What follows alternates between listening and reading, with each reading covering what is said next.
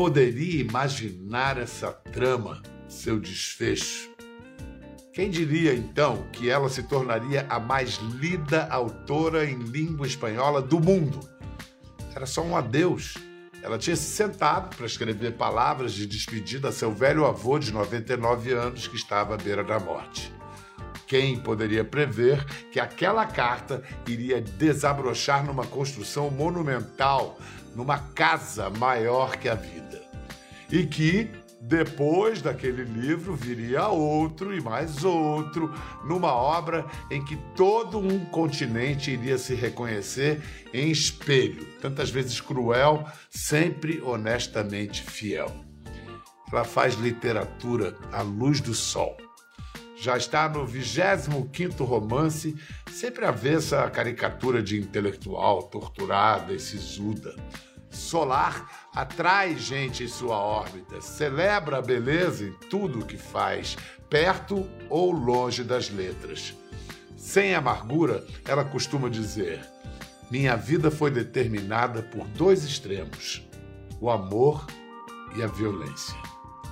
Um extremo se deu em 1973 com o golpe militar que depois Salvador Allende, primo de seu pai, em seu Chile natal. Perseguida, exilou-se na Venezuela por 13 anos e em 1988 radicou-se nos Estados Unidos. Viveu separações e perdas, entre elas a mais dura de todas, a morte de sua filha, para quem fez um de seus livros mais célebres, Paula. A Casa dos Espíritos, seu título inaugural, é um hit até hoje, 40 anos depois de ser escrito. Aos 79 anos, mais que sempre, pena para ela é libertação. Que honra para nós conversar com Isabel Allende. Olá, senhora Allende. Isabel. Olá, Pedro. Trátame de Isabel, não de senhora. Hola Isabel, mucho gusto. Me encantaría sostener nuestra conversación en castellano, mas no sería muy ofensivo a Neruda, a Cervantes, a usted. Entonces vamos a la lengua franca. We can speak English. It's your okay. Uh, daily language, isn't it? It is, yes. I must say I'm very honored, so pleased and glad to have this opportunity. Thank you so much. Thank you. It's my my honor. Absolutely. All the pleasure is mine.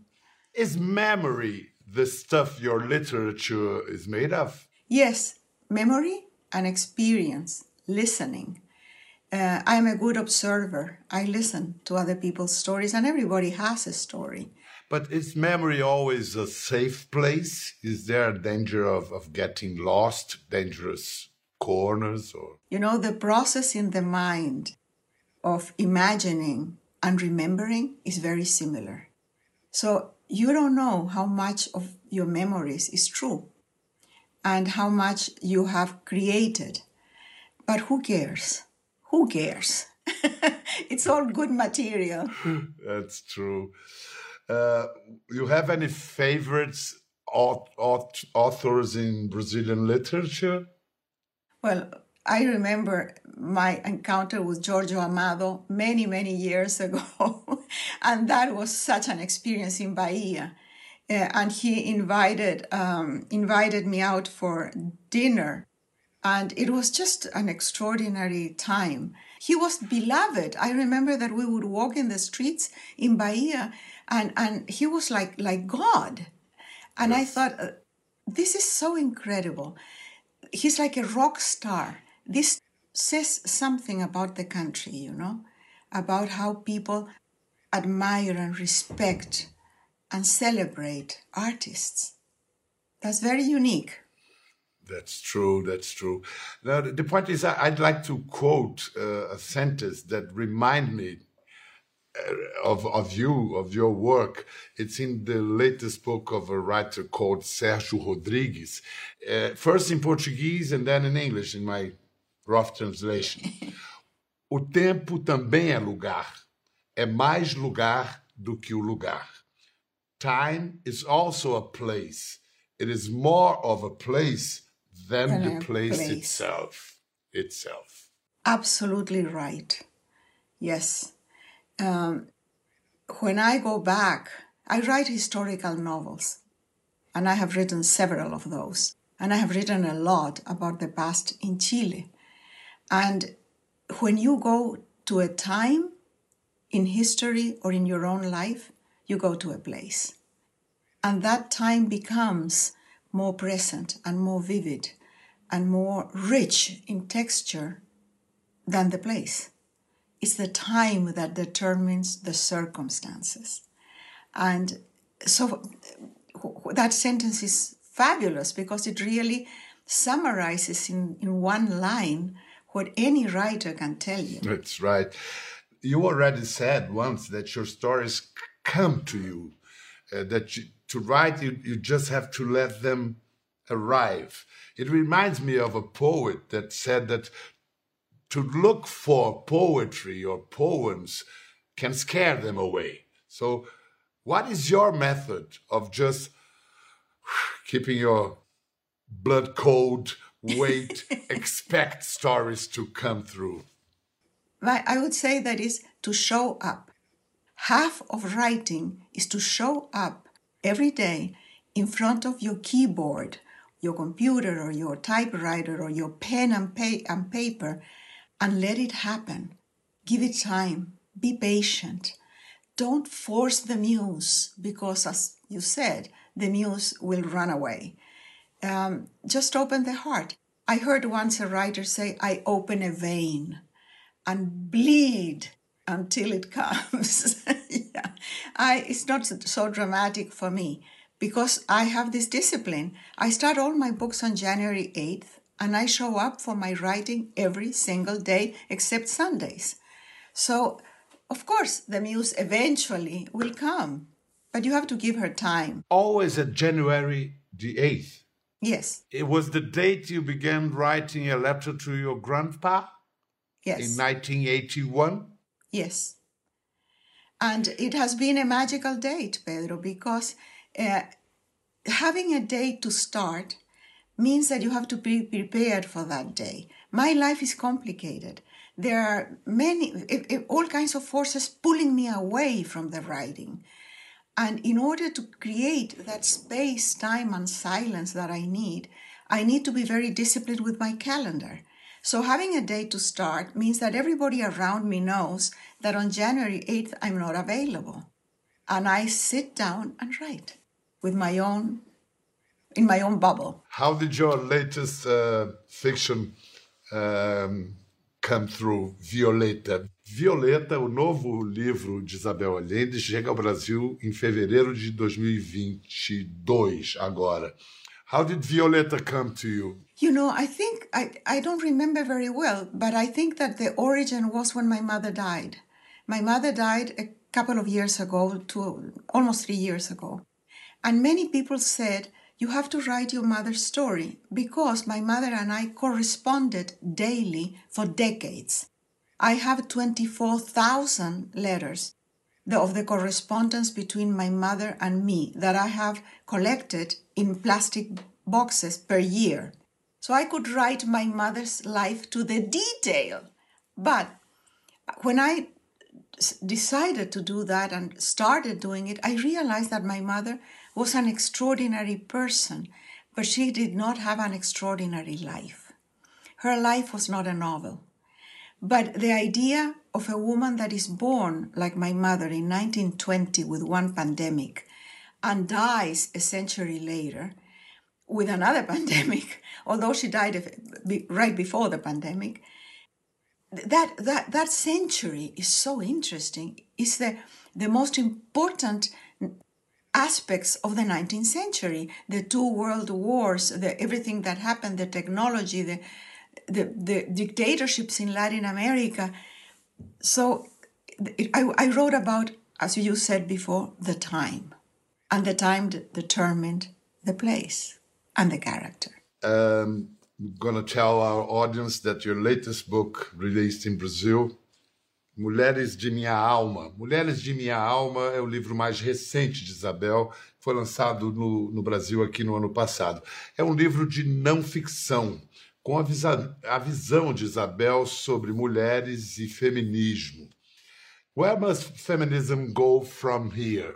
You know, there is a new generation of women and men, and I say men because there's a lot of young men in this movement, and the LG, LGTB people and race, class, everything has been added to the movement. It's much more inclusive than it was at the beginning because feminism was at the beginning like a war against men, which is so stupid because men are half of humankind and if they are not our allies, nothing can be done.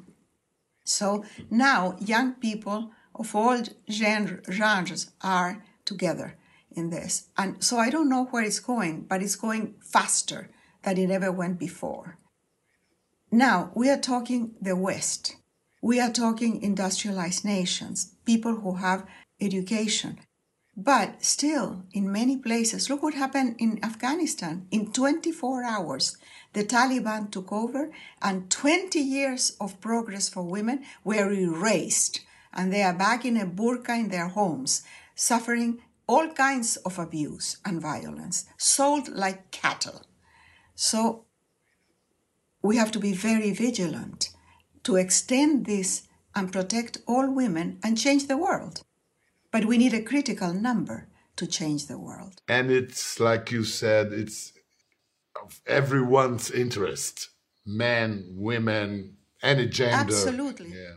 A vida de Isabel Allende está agora numa minissérie biográfica lançada esse ano. Tem muitas vivências íntimas entremeadas pelos livros que ela escreveu. In your biopic, Isabel, amongst other things, we learned the seminal importance of letters to you. As you said, you began writing on January the 8th, 1981. But at, at the beginning, it was meant to be a farewell letter. In which stage did you realize it was to become something much, much bigger? Uh, I had been a journalist so I was used to the written word. And when I went into exile in Venezuela, I couldn't find a job as a journalist. And for years, I had accumulated words and stories and images in my heart. I was sick with nostalgia for my country. I wanted to go back. So I, I, I was I never unpacked. I was always looking south. And then, with the excuse that my grandfather was dying and writing a letter to him, I started writing the first anecdote that I heard about my family, which was the story of my grandfather's first fiancée, a very beautiful young woman who had died poisoned. And it was never clear if it was murder or it was an accident or what, what the heck happened. And the family sort of covered this up. So I don't know, really. Nobody knows what happened because it was a very long time ago. Many, many years later, my grandfather, the, who was not a widower because he had never married uh, Aunt Rosa, married the youngest sister in the family, my grandmother, Isabel. And so I started telling that story back to my grandfather who had told me the story. And the idea was to you can go in peace. You can die. I remember everything. I will, I will remember all your life and the life of the family and the country. And, and that was the intention of the letter. So around, I would say page three or four, I realized that the tone was not the tone of a letter. It had a sort of um, whimsical t- tone to it. That wasn't the usual tone of my letters to my grandfather. Maybe because I knew that he was never going to be able to read it, that he was going to die before the letter was written. And then I felt free to just pour there everything that I had accumulated for years and years. And it's such an amazing book. But were you aware that publishing The House of Spirits would be would mean severing ties with your own family? Well, I had already severed ties with half of the family, very conservative Catholic people who approved of the dictatorship and supported Pinochet. So, in any case, I had lost half my family. And the other half was living in exile. So, um, the, the people I lost they had already expelled me from the family long before. But it's interesting before in 19 because in 1995 the movie of the House of the Spirits was released and the immense power of of the screen, you know, and, and the actors and Jeremy Irons, Meryl Streep, Vanessa Redgrave, you name them, Antonio Banderas, not to forget Antonio Banderas. And uh, so that the power of that was so much that I was invited to Chile. By then, we didn't have the dictatorship anymore. I was invited to Chile to the, for the launching of the movie. And of course, everybody was very happy that the story of the family was on the screen. As we say in Brazil, nada como um dia depois do outro. Isabel, your biography has some episodes that seem as fiction. Your relationship with your biological father, for instance. How old were you when he left the family, and when and in which circumstances were you to see him again? My father left the family when I was around three. My youngest brother had not been born yet. My mother was pregnant and she gave birth in those days when he left. And I never saw him again until many, many years later when I was a journalist. And uh, I got a call in the magazine where I worked uh, that I w- should go to identify a body in the morgue. Uh, they called me because they, in the, this person, this man, had died in the street and the, in his and because of his name they connected with me i had a tv program at the time so i was more or less known so i thought it was my brother because my brother had the same de- name as my father and he had been in a cult for several years and we hadn't heard about him so i thought it was my brother and i called my stepfather to the foreign office where he worked and i and i said they found my brother and so we I got there first to the morgue and they showed me a body. And the only thing I remember is I said, It's not my brother, it's not my brother. And then my stepfather came in and he said, That's your father. And then I saw him for the first time. And I didn't feel anything. I only felt the relief that it wasn't my brother. Your, your father was uh, the cousin to to Salvador Allende. Uh, was was the whole family always involved in politics? The Allende family uh, was mostly because the the Salvador Allende's father was the founder of the Socialist Party in Chile. So it ran in the family, and his daughters and his wife were also involved in politics. Uh, but I was not in touch with any of the Allende family except him and his family. Uh, when my mother divorced my, I mean, there was no divorce in Chile. They annulled the marriage. Uh, my, I didn't see my ever see my father again, or any, or, or my grandmother from that side. But Salvador Allende remained close to my mother. And many years later, when my mother married my stepfather, uh, Salvador Allende was a very good friend of my stepfather, and that's why he was appointed ambassador to Argentina when Allende became president. And then the, the, I, I got to see him more at that time. Listen, um, Isabel Allende começou a escrever como jornalista, como ela já disse, nos, nos anos 60, numa revista feminina chamada Paula. Nada a ver com a filha dela, era o um nome da, da época. Aquelas revistas dos anos 60 criadas e dirigidas para o público feminino. feminino. Were you, would you say you, you were a failed journalist? Was Pablo Neruda right? yes. What did he tell you? well, Pablo Neruda told me that I, I wanted to interview me, and he said, I will never be interviewed by you. You're a lousy journalist. you, you put yourself in the middle of everything. So, you cannot be objective. You lie all the time, and if you don't have a story, I'm sure you make it up. Why don't you switch to literature, where all these defects are virtues? So that's what he said, and he was right. I was very successful as a journalist because I was never caught. but really, I, I, I put too much imagination. Listen, once you mentioned a, a precious advice that your daughter Paula gave to you uh, to to appease self-criticism. Um, she said, "Sit down and tell yourself, I am going to write a bad book." Then later, I'll try to improve it. is is this advice still still useful to you? Yes, very useful. Because when I start on January 8th a book, I have no idea where I'm going. And I feel the same fear that I felt with, the, with all my books. Uh, that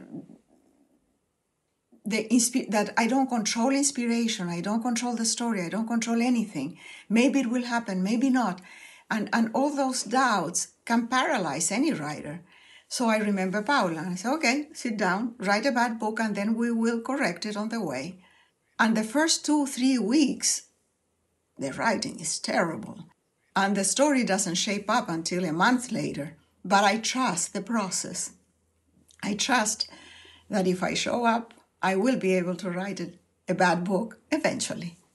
Listen, um, our writer and researcher, Camila Moraes, she's uh, responsible for all Latin American issues in this show. And she found an interview where you and your daughter, Paula, you, you were talking about feminism. Nós achamos uma entrevista, a Camila Moraes encontrou uma entrevista de Isabel com a sua filha Paula. Vamos dar uma olhada. Let's, let's have a look at it. Creo que el machismo no nos hace bien a nadie. ¿Qué opina tu hija de eso? Yo creo... Perdón, ¿cómo te llamas? Paula. Yo en cierto modo estoy muy de acuerdo con mamá. Pienso que un, una sociedad machista realmente minimiza el potencial de desarrollo tanto de un hombre como de una mujer. Evidentemente en una sociedad desarrollada como la que vivimos, la mujer mucho más que un hombre. Pero evidentemente hay muchos hombres que son extraordinariamente sensibles, extraordinariamente afectivos, que eso lo tienen mutilado, que no pueden expresar esa sensibilidad porque un macho, un macho es un macho, el macho no llora, el macho no es sensible, el macho no puede demostrar afecto. Was she beautiful and smart? She was gorgeous. Yes. She was gorgeous. Where, where, where in your life, in your in the present days, is she still present? Still today? She's always present. Um, I have her photographs in many places in the house. Uh, next to my the sink where I brush my teeth. The first thing that I do in the morning when I get up is see her picture. So she's present. Also, she's present because I created this foundation as an homage to celebrate her life and her work. So every time I sign a check, every time I get I, I get a story from one of our grantees, it's Paula talking to me. I wrote a book called Paula many, many years ago, more than 25 years ago. And still, I get every week, every week, two, three messages from people who are either reading the book now or they read it before and something happens to them and they want to contact me now, or they have someone who is suffering a loss and they want to give the book to. So she's very present always. I don't see ghosts, but I feel the spirit. And many people, many critics say Paula is your best book. Uh, I think it's hard to point out one, but it's a it's an incredible book. So, Isabel, America is your home for the last 33 years. Have you become a bit American yourself? Yeah, unavoidably. In, in a certain way. I live in English. I um, although I write only in Spanish. Um, but my roots are very Chilean. And I, I think that our roots are so important because the past, memory, language, it's like language, it's like like blood, you know, so personal and so strong. Um, I have married uh, two um, American men, and uh, they are so strange, so strange. I, I wish I had married Antonio Banderas, really. But, but he was born too late. Unlucky born. him. Unlucky him. no, me. He was born too late. He could be my son, actually. Well, Isn't how do you horrible? communicate with your American husbands? In which language? Well, my first American husband spoke Spanish, so we mixed. We, we spoke Spanglish. This American husband doesn't speak a word of Spanish, but he's, he speaks Latin. He was raised by the Wow. Jesuits, raised by the Jesuits, and he can read Latin. Can you imagine? So he thinks that he understands what I say, but he doesn't.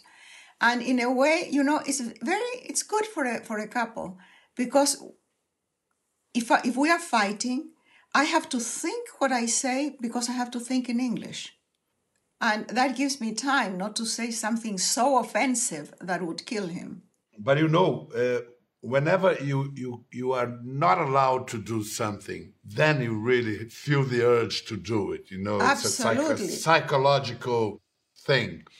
But uh, we were talking about language and national identity. There's a, a famous verse in, in, in Portuguese: "Minha pátria é minha língua." And so, what's your relationship with Chile in your daily life every day? How how is Chile present in your life? Well, I am in touch permanently, daily, with a couple of friends in Chile who keep me informed about everything that's going on. And I read the press, of course. Um, before, when my parents were alive and before the pandemic, I would go several times a year. Now I haven't been there since the pandemic. I will go back, of course, as soon as I can. So I am in touch, emotionally in touch, and, and informed. But I live in America and in the United States, and, and I wonder, would I go back to live in Chile my last years and die in Chile as probably I would like to? Well, my son, my grandchildren, my dogs, and now my husband are all here. Will I be able to carry all these people back to Chile? I don't know. Don't don't think about it now. Please don't hurry in going away. Stay alive, please. we our we our readers we beg you. Thank you. Don't Thank don't you. hurry up. And please, whenever the circumstances allow, come back to Brazil. I'll be Thank you. most I'll be very happy to welcome you and me and all your readers, Brazilian fans. Thank you so much, Isabel. Foi um prazer conversar com você, uma honra. Muito obrigado. Muchas gracias, Pedro. El placer es mío. Y un beso, un beso grande. Um beijo, um beijo grande, grande. Ya. Ficou curioso para ver as imagens do programa? É só entrar na página do Conversa no Globoplay. Tá tudo lá. Até a próxima!